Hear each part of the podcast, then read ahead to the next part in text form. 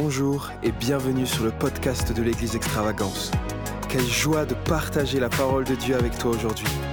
Nous espérons que celle-ci puisse t'inspirer, t'encourager et fortifier ta foi. Toi seul, tu es digne de recevoir nos louanges, digne de recevoir l'adoration, digne d'être élevé. Tu es le seul qui est digne de recevoir toute la gloire, tout l'honneur, toute la louange. Et tu nous honores de ta présence ce soir, Jésus.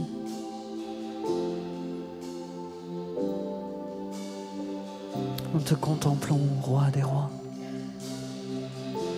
Nous te contemplons, toi le Seigneur.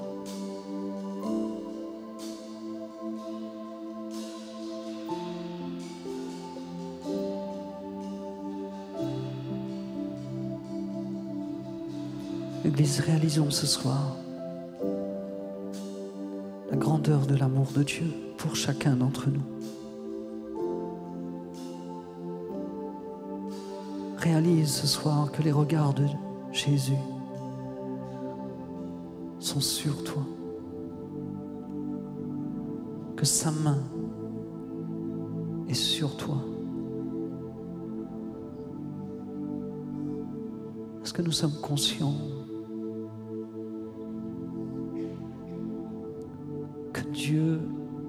promis d'être avec nous tous les jours jusqu'à la fin du monde. Il nous a promis sa présence. Il nous a promis de demeurer en nous.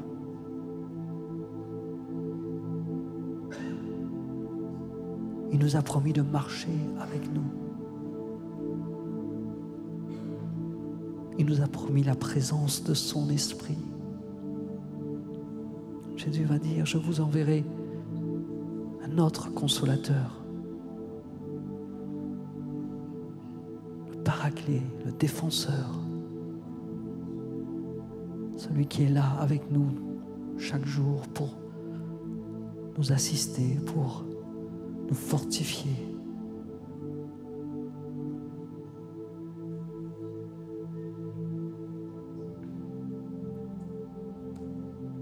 Sommes dans la présence du roi ce soir.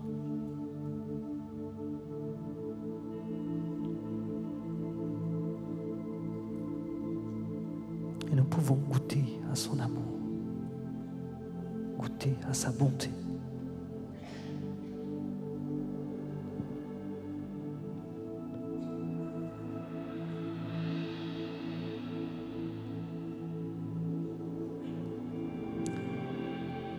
Nos cœurs s'élèvent vers toi ce soir.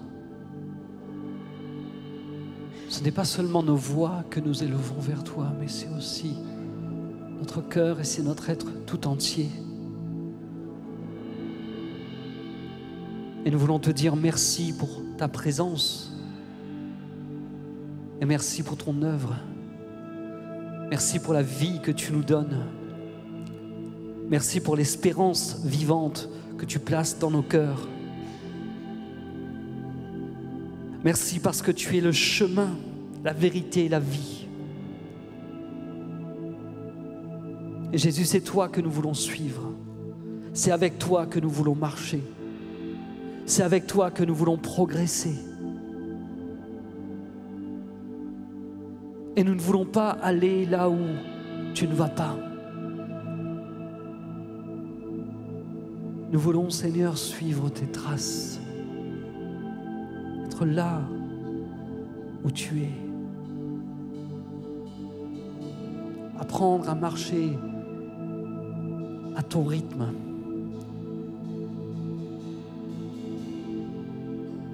Seigneur, merci pour ce temps. Merci pour ta parole que nous allons partager maintenant. Et nous remettons, Seigneur, nos vies entre tes mains. Nous remettons nos cœurs entre tes mains. Et nous prions, Seigneur, pour que tu viennes œuvrer en nous par ta parole, Seigneur notre Dieu. Et que nous puissions vivre selon ce que toi tu as prévu pour nous. Ce soir, Seigneur, nous nous, nous abandonnons entre tes mains et nous t'invitons à prendre la place. Viens, Saint-Esprit, viens œuvrer dans nos cœurs, viens œuvrer dans nos vies. Nous t'accueillons.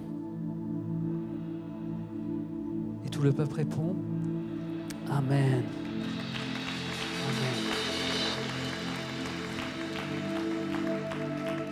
Amen. Merci Aubin, merci au groupe de louanges. Est-ce qu'on peut encourager l'équipe ce soir? Amen. Bonsoir à tous. Est-ce que vous êtes bien ce soir? Est-ce que vous êtes en forme? Vraiment en forme? Vraiment en forme Bon, gloire à Dieu. C'est bon de vous voir, c'est bon d'être euh, aussi dans la présence de Dieu avec vous, de vivre sa présence et de pouvoir euh, partager de tels moments ensemble, pouvoir partager la parole de Dieu. Et c'est un privilège pour moi ce soir de, de vous partager la parole de Dieu. Et nous sommes dans cette série où nous parlons du fait que Dieu veut transformer notre vie. À partir du moment où nous donnons notre vie à Jésus, eh bien, il y a une œuvre de transformation qui prend place. Et ce soir, on va voir que Dieu nous transforme pour que nous puissions annoncer ses vertus. Et je vous invite à lire avec moi dans l'épître de Pierre, 1 Pierre chapitre 2, le verset 9, où la parole de Dieu dit, Vous au contraire, vous êtes une race élue, un sacerdoce royal, une nation sainte, un peuple acquis, afin que vous annonciez les vertus de celui qui vous a appelé des ténèbres à son admirable lumière. Dieu nous dit ici que nous sommes un peuple spécial. Vous, au contraire, vous êtes une race élue, un sacerdoce royal, une nation sainte, un peuple acquis. Dieu nous a acquis au prix du sang de son Fils. Et la parole de Dieu nous dit pour que nous annoncions les vertus de celui qui nous a appelés des ténèbres à son admirable lumière. L'apôtre Pierre parle ici de ceux qui ont choisi, ceux qui ont accepté de faire de Jésus la pierre angulaire de leur vie. C'est ce qu'il dit dans le contexte. Il parle de ceux qui n'ont pas reçu, qui n'ont pas accepté Jésus. Et Jésus, qui est cette pierre angulaire, eh bien, a été une, une pierre d'achoppement pour eux. Mais pour ceux qui l'ont reçu, ceux qui ont été choisis par Dieu, élus par Dieu, ils ont un statut royal. Et Pierre parle ici de notre sanctification, du fait que Dieu nous a mis à part et que nous lui appartenons. Et pour quelle raison est-ce que nous avons été mis à part? Il déclare que nous sommes mis à part, que nous sommes ce peuple élu, cette nation sainte, pour annoncer les vertus de celui qui nous a appelés. Annoncer les vertus de celui qui nous a appelés. Le mot vertu signifie une façon vertueuse de penser, une façon vertueuse de ressentir et une façon vertueuse d'agir. Penser, ressentir, agir. Vertu, c'est c'est les bontés morales de quelqu'un. C'est l'excellence morale, c'est des, qualités telles que la modestie, la pureté. Et Dieu nous dit ici que nous sommes appelés par lui pour annoncer ses vertus. Nous sommes transformés pour annoncer la façon de penser de Dieu. Les vertus, c'est la façon de penser de quelqu'un. Alors ça peut paraître prétentieux à l'idée de dire que nous sommes là pour annoncer ce que Dieu pense. Il y a tellement d'erreurs, il y a tellement de fausses conceptions au sujet de Dieu, et nous sommes tellement limités, et Dieu est illimité, qui sommes-nous pour annoncer ce que Dieu pense? Pourtant, la parole de Dieu dit ici que nous sommes appelés, nous sommes mis à part pour annoncer les vertus de Dieu, pour annoncer donc ce que Dieu pense. Si les vertus, c'est ce, que quelqu'un pense, eh bien nous sommes là pour transmettre la pensée de Dieu, pour transmettre ce que Dieu pense. Et dans l'Ancien Testament, le prophète Ésaïe déclare qu'il y a un monde entre la pensée de Dieu et la pensée de l'homme. Dans Ésaïe chapitre 55, les versets 8 et 9, il est dit, car mes pensées ne sont pas vos pensées, et mes voix ne sont pas vos voix, dit l'Éternel. Autant les cieux sont élevés au-dessus de la terre, autant mes voix sont éloignées au-dessus de vos voix et mes pensées au-dessus de vos pensées. Donc Dieu est en train ici de dire au travers du prophète Ésaïe qu'il y a un monde entre votre façon de penser, il s'adresse ici au peuple d'Israël, il y a un monde entre votre façon de penser et la façon dont moi je pense Dieu. Et ces versets s'inscrivent dans le contexte de la rédemption. Dieu parle du peuple qui, pense que le méchant, celui qui ne craint pas Dieu, celui qui n'agit pas comme Dieu veut, doit mourir. Le peuple pense que le méchant doit mourir. Mais Dieu dit, ce n'est pas de cette façon que je pense. Et au travers du prophète Ésaïe, Dieu montre que ce qu'il veut, ce n'est pas la mort du méchant, mais la repentance du méchant. Dieu est saint, il ne peut pas se complaire dans le péché. Mais Dieu ne veut pas que l'homme meure dans ce péché. Et il veut que celui qui agit mal abandonne sa mauvaise voie et vienne à lui. Dieu veut que l'homme qui a des pensées iniques revienne à lui. Et Dieu exprime ici sa pensée au travers du prophète Ésaïe. Et il va dire au travers d'Ésaïe, cherchez l'Éternel pendant qu'il se trouve, invoquez-le pendant qu'il est prêt, parce que Dieu ne se lasse pas de pardonner. Dieu n'est pas celui qui veut prendre des distances avec celui qui n'agit pas comme lui, il voudrait. Certes, nos actions parfois peuvent déplaire à Dieu, mais le cœur de Dieu, quand nos actions lui déplaisent, ce n'est pas qu'on prenne nos distances par rapport à lui, parce que certes, c'est la conséquence du péché. Regardez Adam et Ève dans, dans le jardin d'Éden. Ils ont, après avoir péché, ils se sont éloignés de Dieu. Et c'est notre tendance lorsque nous nous sentons sales intérieurement, lorsque nous savons que nous avons fauté, lorsque nous savons que nous avons désobéi à Dieu, notre tendance est de nous éloigner de Dieu. Mais le cœur de Dieu, ce n'est pas que nous nous éloignions de lui. Ce n'est pas ce que Dieu veut. Dieu veut que celui qui a fauté prenne conscience de ses mauvaises actions et qu'il revienne vers lui pour être pardonné, pour retrouver la relation avec lui, pour retrouver la communion avec lui.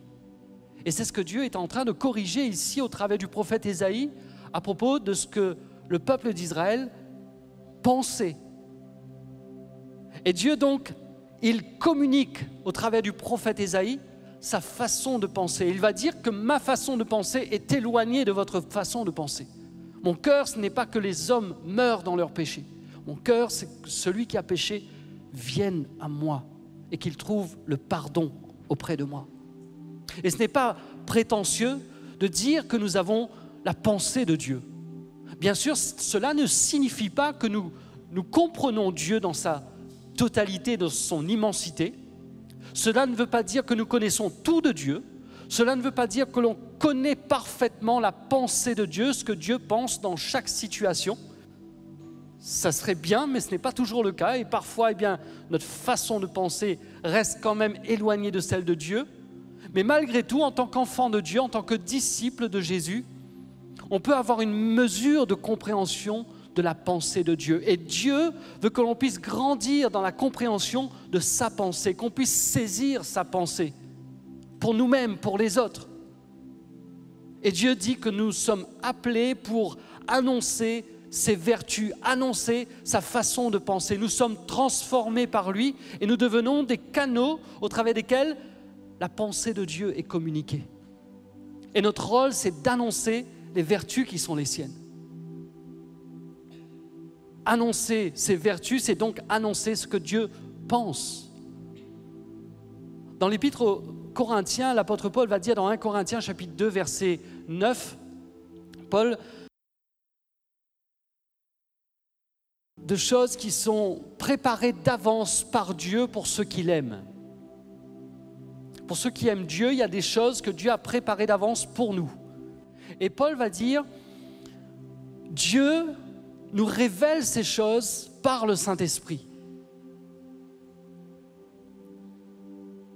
Et Paul va dire que les choses de Dieu, on ne peut pas les connaître sans l'Esprit de Dieu. Nous avons besoin de l'Esprit de Dieu. Nous avons besoin du Saint-Esprit pour pouvoir connaître la pensée de Dieu. Et dans 1 Corinthiens chapitre 2 verset 12, Paul va dire, nous n'avons pas reçu l'Esprit du monde, mais nous avons reçu l'Esprit qui vient de Dieu afin que nous connaissions les choses que Dieu nous a données dans sa grâce. Paul est en train de dire ici que nous pouvons connaître les choses que Dieu nous a données dans sa grâce, et cela par le Saint-Esprit. Et au verset 16, il va conclure ce qu'il est en train de, de dire en disant, qui a connu la pensée du Seigneur pour l'instruire? Or, nous avons la pensée de Christ. Nous avons la pensée de Christ. Nous avons la pensée de Christ pour découvrir ce que Dieu a préparé d'avance pour ceux qui l'aiment. Et donc nous pouvons avoir une mesure de révélation parce que nous avons le Saint-Esprit en nous, nous pouvons avoir une mesure de révélation de la pensée de Dieu pour expérimenter ce que Dieu a préparé pour nous. Et ce qui nous qualifie pour annoncer la pensée de Dieu, pour déclarer les vertus de Dieu, c'est le fait que nous soyons devenus une nouvelle créature en Jésus. Nous sommes nés de nouveau, Jésus demeure en nous. Nous avons le Saint-Esprit qui connaît lui-même la pensée de Dieu et qui, qui peut nous la communiquer, ce qui nous rend capables d'annoncer et de transmettre la pensée de Dieu, afin que vous annonciez les vertus celui qui vous a appelé. C'est notre intimité avec Dieu qui nous rend capable d'annoncer la pensée de Dieu. Ce n'est pas ce que nous connaissons à propos de Dieu, ce que nous connaissons de lui, mais c'est ce que nous connaissons avec lui. C'est parce que nous nous tenons dans sa présence c'est parce que nous grandissons dans la communion avec notre Père par le Saint-Esprit que nous pouvons annoncer la pensée de Dieu. C'est parce que nous passons du temps dans sa présence que nous pouvons annoncer la pensée de Dieu. Les pharisiens, à l'époque de Jésus, ils connaissaient beaucoup de choses et ils connaissaient beaucoup de choses à propos de Dieu. Ils connaissaient Ancien Testament, il connaissait le Pentateuque, il connaissait les livres de Moïse, il connaissait euh, les, livres, les, psaumes, et il connaissait beaucoup de choses à propos de Dieu. Mais c'est une chose que de connaître à propos de Dieu, c'est autre chose que de connaître le cœur de Dieu. Et ce qui nous permet de connaître le cœur de Dieu, c'est le Saint-Esprit qui connaît le cœur de Dieu. Et quand on, entretient notre relation avec Dieu, quand on prie par l'Esprit, quand on est plongé dans la parole, eh bien ça nous permet, cette communion avec Dieu nous permet d'annoncer les vertus de Dieu.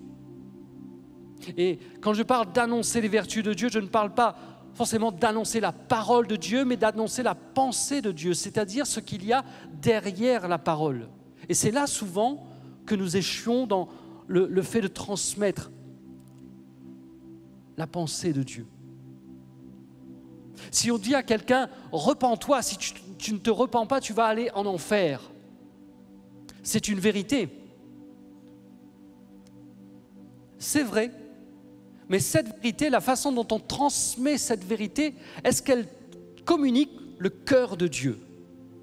Est-ce qu'elle transmet le cœur de Dieu?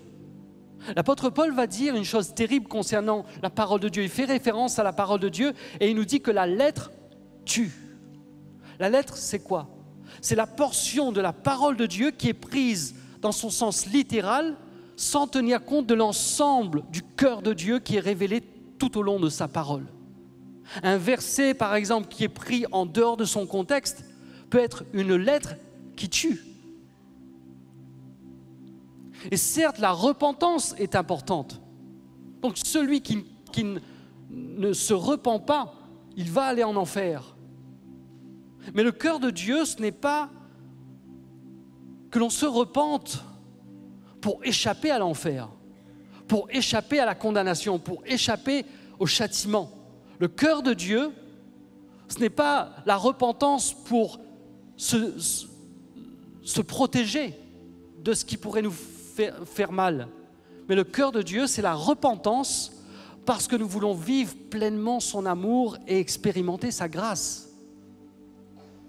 Donc Dieu désire notre repentance, mais quand Dieu nous parle et quand Dieu nous amène à la repentance, ce n'est pas pour qu'on échappions à l'enfer. Certes, ça va être la conséquence, mais le cœur de Dieu, c'est que nous puissions vivre son amour, que nous puissions expérimenter son amour, que nous puissions expérimenter sa grâce.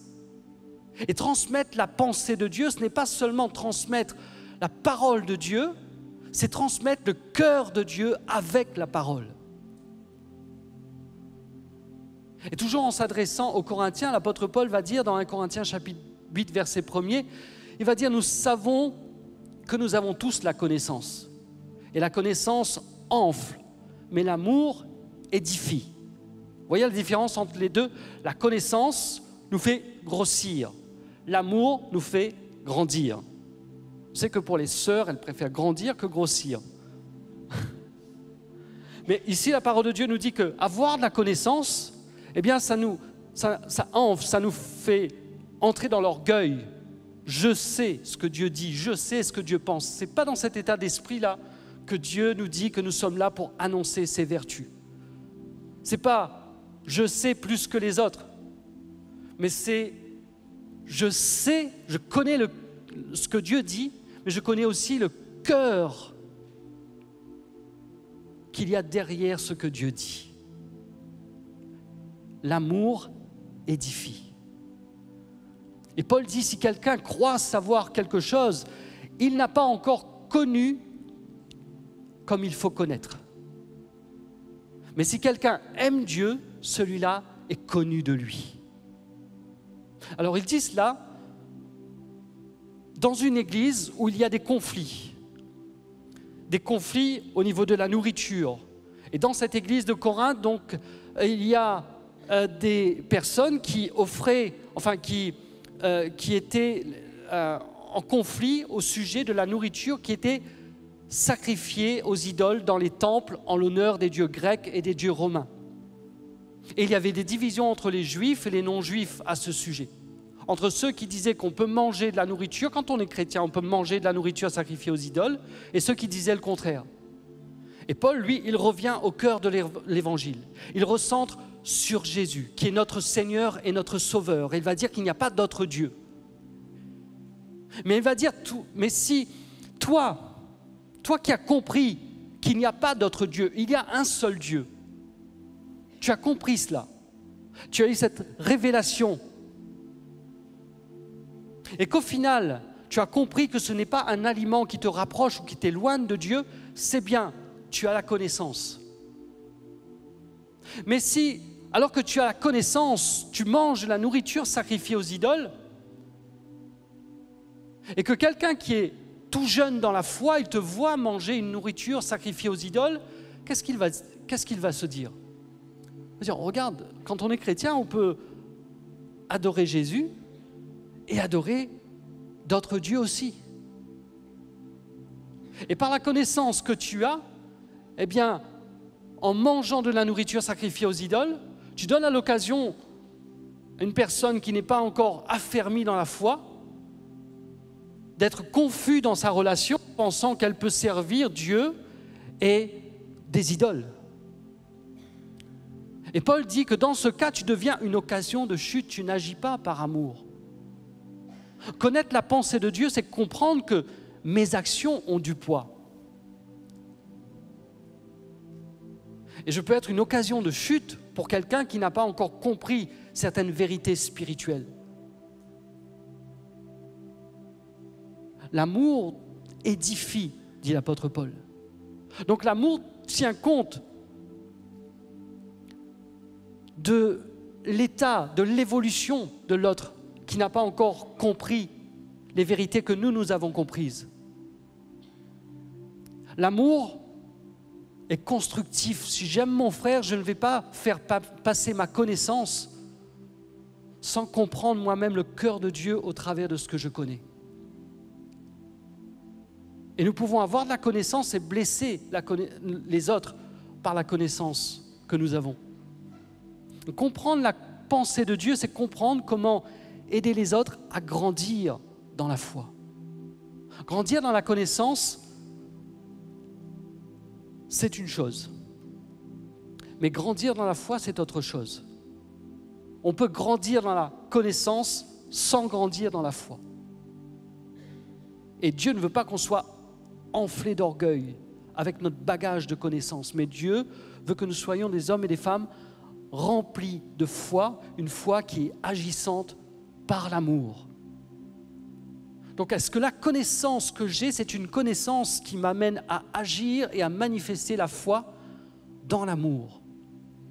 Si on regarde bien la parole de Dieu, on ne voit pas que Dieu nous montre qu'il veuille qu'on grandisse dans la connaissance. À chaque fois que la connaissance est, est évoquée dans la parole de Dieu, c'est toujours en lien avec qui Dieu est ou la connaissance du Fils de Dieu. Dieu ne souhaite pas qu'on ait de la connaissance pour la connaissance, mais que l'on connaisse son cœur, que l'on connaisse sa présence. Dieu ne cherche pas des connaisseurs de la Bible, il cherche des connaisseurs de sa présence. Et c'est dans sa présence qu'on apprend à comprendre son cœur, à avoir sa pensée. Et la présence de Dieu, c'est ce qui nous qualifie pour annoncer les vertus de celui qui nous a appelés. Dans la version parole vivante, ce verset que j'ai lu tout à l'heure dans Corinthiens 8, dans la parole vivante, il est dit, si quelqu'un croit savoir plus que les autres et se flatte de sa science, il n'a pas encore compris de quelle nature est la vraie connaissance. Mais si quelqu'un aime Dieu, il atteint la perfection de la connaissance, car alors il est connu de lui et Dieu lui-même l'enseigne.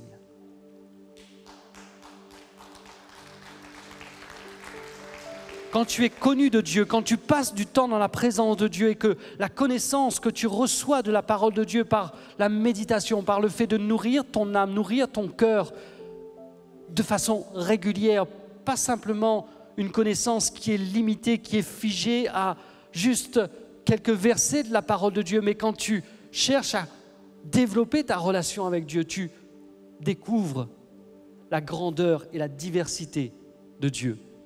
Et Dieu lui-même enseigne, nous fait connaître sa pensée. Le Saint-Esprit travaille en nous pour nous faire connaître la pensée de Dieu. Comprendre le cœur de Dieu, avoir la pensée de Dieu, c'est comprendre que Dieu est saint. Il est trois fois saint, mais que c'est aussi un Dieu de grâce. Et c'est comprendre que dans sa grâce, il pardonne. Mais c'est aussi comprendre que sa grâce ne nous donne pas le droit de faire tout ce qu'on a envie de faire parce que Dieu pardonne. Donc comprendre la pensée de Dieu, c'est comprendre que l'amour nous pousse à la repentance. Et il n'y a pas de contradiction entre, entre l'amour de Dieu et la grâce de Dieu et la justice de Dieu et la sainteté de Dieu. Mais on doit comprendre le cœur de Dieu et qu'est-ce que Dieu désire réellement. Comprendre la pensée de Dieu amène un équilibre dans notre vie spirituelle. Il y a des vérités dans la parole de Dieu qui sont des vérités sous tension. La grâce peut être une vérité que qui, nous éloigne de Dieu quand on considère que parce que Dieu est un Dieu de grâce, parce que Dieu pardonne, eh bien on peut vivre comme on veut puisque Dieu va me pardonner. Et ce n'est pas le cœur de Dieu. Dieu nous appelle à annoncer ses vertus, annoncer sa pensée. L'apôtre Pierre va dire, vous au contraire, vous êtes une race élue, un sacerdoce royal, une nation sainte, un peuple acquis, afin que vous annonciez les vertus de celui qui vous a appelé des ténèbres à la lumière. Annoncer les vertus de Dieu, c'est aussi transmettre le cœur de Dieu, c'est transmettre ce qu'il ressent. Dieu n'est pas un Dieu impersonnel, c'est un Dieu qui, qui éprouve des émotions. Dieu peut être triste. Il est triste de nous voir parfois prendre de mauvaises décisions pour notre vie. Il est triste de nous voir faire de mauvais choix. Jésus était triste sur la ville de Jérusalem, sur le, peuple de Jérusalem, quand il disait dans Luc chapitre 19, verset 41, la parole de Dieu nous dit qu'il s'approchait de la ville et Jésus, en la voyant, pleura sur elle. Et Jésus était triste Parce que Jérusalem, en le refusant, lui, rejetait ce qui pouvait lui donner la paix. En refusant, en ne reconnaissant pas Jésus comme le Messie, les Juifs ont refusé de reconnaître ce que Dieu voulait faire et à cause de cela, ils allaient rester dans l'aveuglement et être entourés d'ennemis. Et c'est pour cette raison que Jésus pleurait sur la ville de Jérusalem. Et la tristesse de Jésus à ce moment-là, eh bien, était du fait, due au fait que Jérusalem passait à côté de ce qui pourrait lui apporter la paix. Et il y a des moments, eh bien, où nous allons devoir annoncer combien le cœur de Dieu est triste. À d'autres moments, nous allons annoncer ce que Dieu ressent et la joie qu'il ressent. La parole de Dieu nous dit dans Romains chapitre 12, verset 15, Réjouissez-vous avec ceux qui se réjouissent et pleurez avec ceux qui pleurent. Il, il s'agit là de partager avec les autres ce que Dieu ressent. Annoncer les vertus de Dieu, c'est annoncer ce qu'il ressent, annoncer ce qu'il pense et annoncer ce qu'il ressent. La semaine dernière, j'étais avec une famille qui était dans le deuil et j'ai eu l'occasion d'annoncer la parole de Dieu. Et la sœur qui était concernée par le départ de ce proche de sa famille me faisait part à la fin qu'elle a véritablement ressenti la paix de Dieu, malgré la peine du départ de son parent. Annoncer les vertus de Dieu, annoncer ce que Dieu pense, ce que Dieu ressent, va amener aussi ce que Dieu ressent dans le cœur de la personne. La paix que l'on peut ressentir même dans des moments difficiles, même dans des moments de, souffrance, vient lorsque on annonce les vertus de Dieu. Parce que il y a dans le cœur de Dieu de la compassion pour ceux qui souffrent. Jésus était devant le tombeau de Lazare et il pleurait.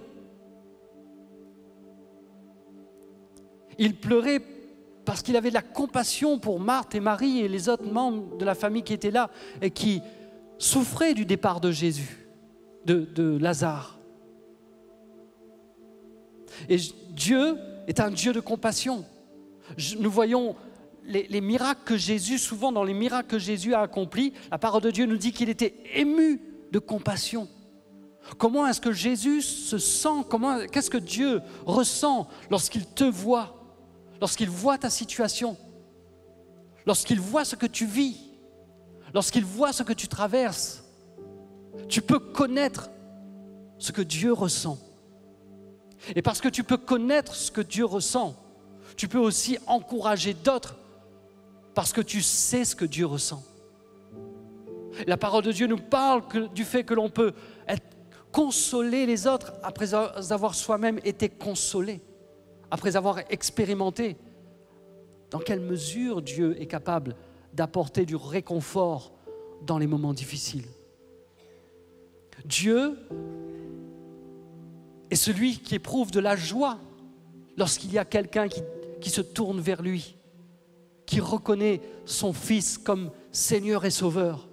La parole de Dieu nous dit qu'il y a plus de joie dans le ciel pour un seul pécheur qui se repent que pour 99 justes qui n'ont pas besoin de repentance.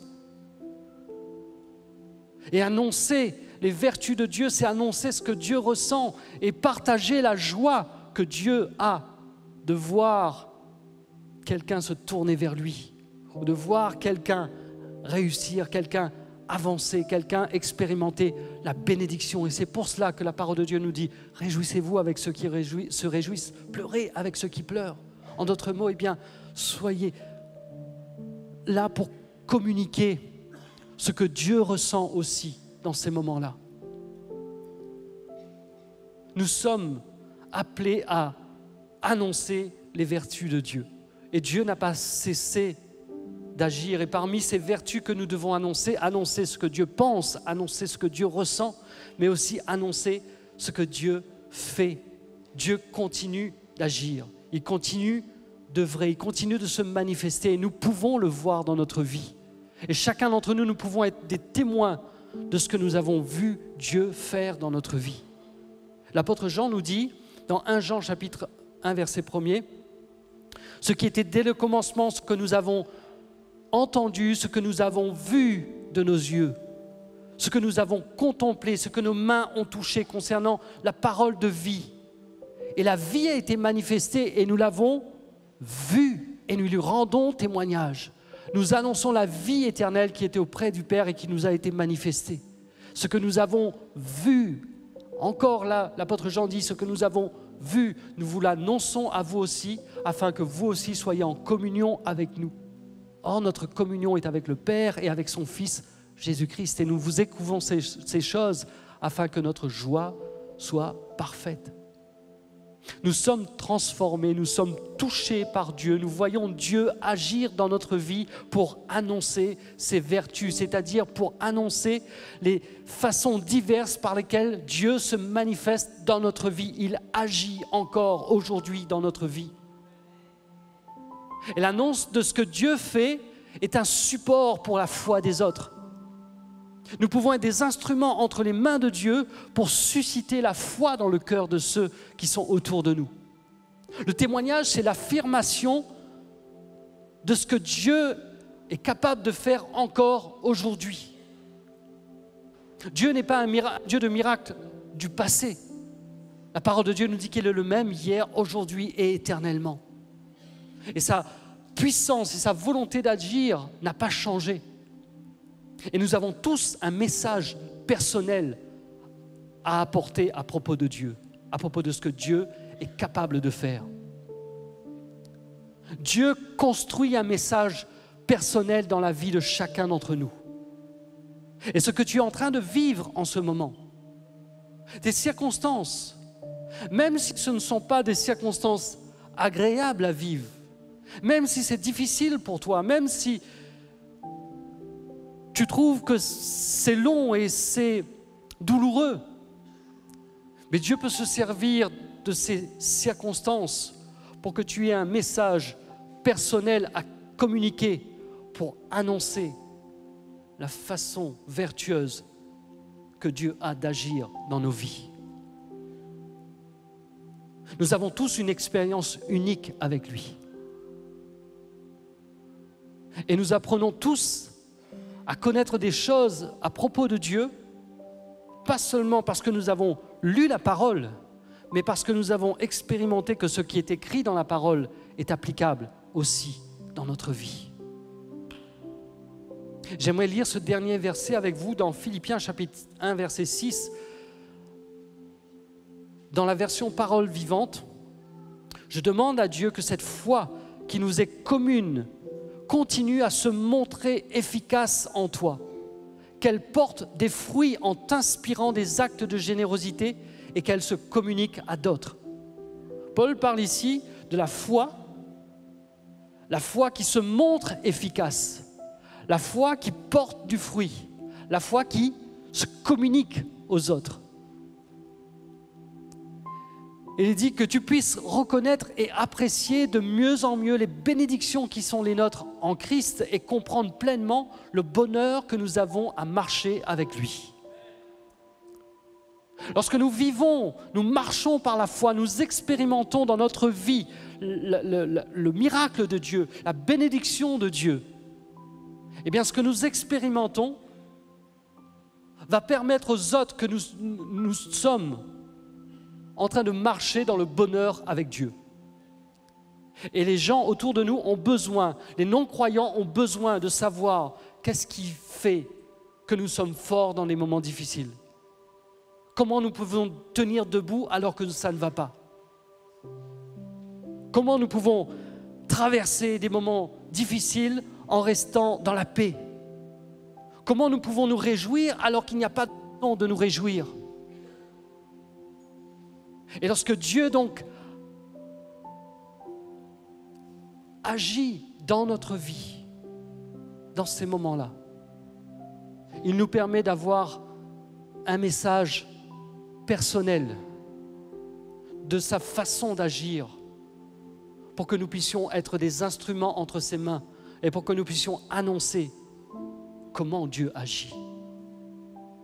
Et pour, certains, eh bien, ce sera peut-être ce témoignage que dans la difficulté, quand j'ai fait connaître à Dieu mes besoins, je me suis tourné vers Dieu, j'ai appelé à Dieu, j'ai invoqué son nom et Dieu a agi, il s'est manifesté. J'ai vu la réponse à mes prières. Pour d'autres, eh bien, c'est le témoignage que dans une situation difficile, je ne savais pas quoi faire, j'étais sur le point d'abandonner et j'ai cherché le cœur de Dieu, j'ai cherché dans la parole de Dieu, j'ai trouvé des réponses à mes besoins. Et au travers de ce que j'ai lu, au travers de ce que j'ai reçu de la part de Dieu, eh bien, ça m'a aidé à sortir d'une situation. Pour d'autres, eh bien, c'est le fait que Dieu a agi dans ma vie pour me libérer d'une addiction. J'étais sous l'emprise de l'alcool, sous l'emprise de la cigarette, sous l'emprise de, la pornographie. J'étais dans une addiction et Dieu est venu et il m'a libéré. Et ce que Dieu fait dans notre vie, eh bien, nous pouvons nous en servir pour annoncer ses vertus, sa façon d'agir. Nous sommes ce peuple.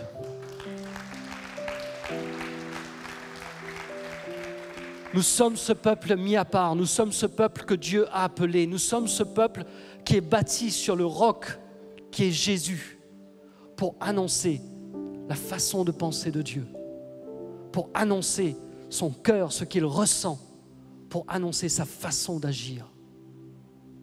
Et je vous encourage, si je peux vous laisser un exercice à faire ce soir, c'est de prendre le temps ce soir ou dans les jours qui vont suivre, de prendre le temps de penser à la façon dont vous avez vu Dieu agir dans votre vie.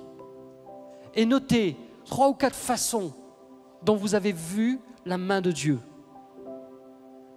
La façon dont vous avez vu Dieu agir dans vos finances ou dans votre couple ou dans euh, votre, entreprise. Et de noter cela.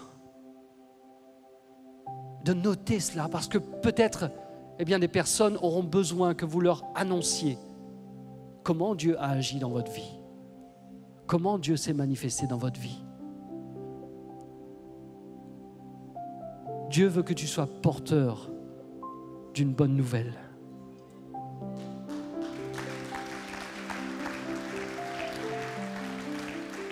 Alors j'aimerais qu'on puisse prendre quelques minutes pour euh, prier ensemble.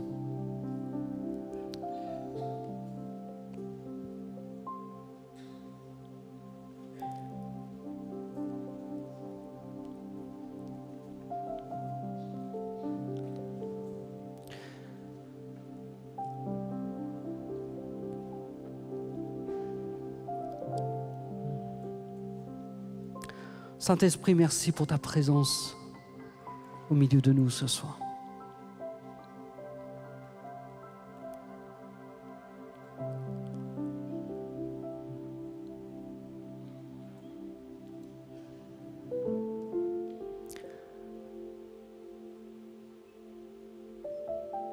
Merci Seigneur parce que l'apôtre Paul déclare que nous avons la pensée de Christ.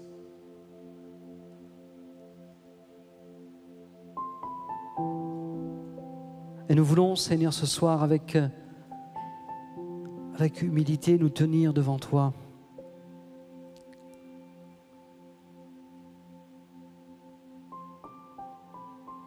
Parce que nous voulons grandir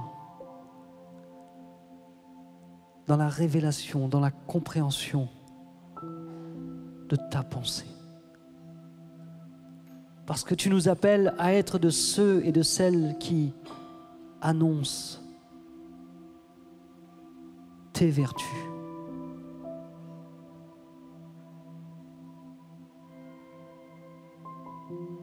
Que nous soyons de ceux et de celles qui annoncent comment tu penses. Et nous voulons apprendre, Seigneur, de plus en plus à penser comme tu penses.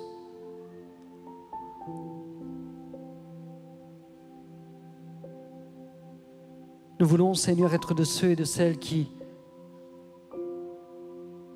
soient, soyons capables, Seigneur, de transmettre, de communiquer, d'annoncer ce que tu ressens. Que nous soyons de ceux et de celles qui sont capables, Seigneur, d'annoncer ce que nous t'avons vu faire dans notre vie.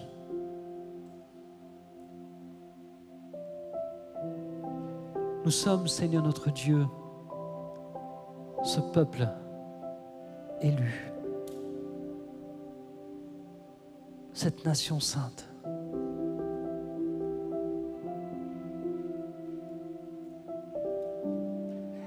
Ce peuple que tu as appelé des ténèbres à la lumière. Et nous voulons, Seigneur, que ta lumière soit pleine dans notre vie qu'elle nous éclaire, qu'elle illumine les yeux de notre cœur pour que nous puissions voir, Seigneur notre Dieu, ce que nous avons besoin de voir, comprendre ce que nous avons besoin de comprendre. Nous voulons être ce peuple, Seigneur, qui communique ton cœur, qui communique, qui sait communiquer ta pensée. Ce soir, Seigneur, nous sommes là devant toi et nous prions, Seigneur, pour que tu œuvres dans nos vies. Je veux aussi, Seigneur, prier pour ceux qui, en ce moment, passent par des temps difficiles. Seigneur, dans ce qu'ils traversent en ce moment, tu leur donnes, Seigneur, l'occasion de voir que tu es celui qui agit, afin qu'ils soient capables d'annoncer, qu'ils puissent annoncer, Seigneur, ce que tu fais, comment tu agis, comment tu relèves, comment tu guéris, comment tu restaures, comment tu conseilles, comment tu conduis, comment tu restitues. Seigneur, ce soir, Seigneur, nous sommes ton peuple, nous sommes tes enfants et nous voulons te dire merci pour ta présence au milieu de nous. Merci pour ce que tu fais dans nos vies. Je prie, Seigneur, pour que chacun, Seigneur, soit un instrument entre tes mains pour annoncer tes vertus. Père, c'est dans le nom de Jésus que je te prie.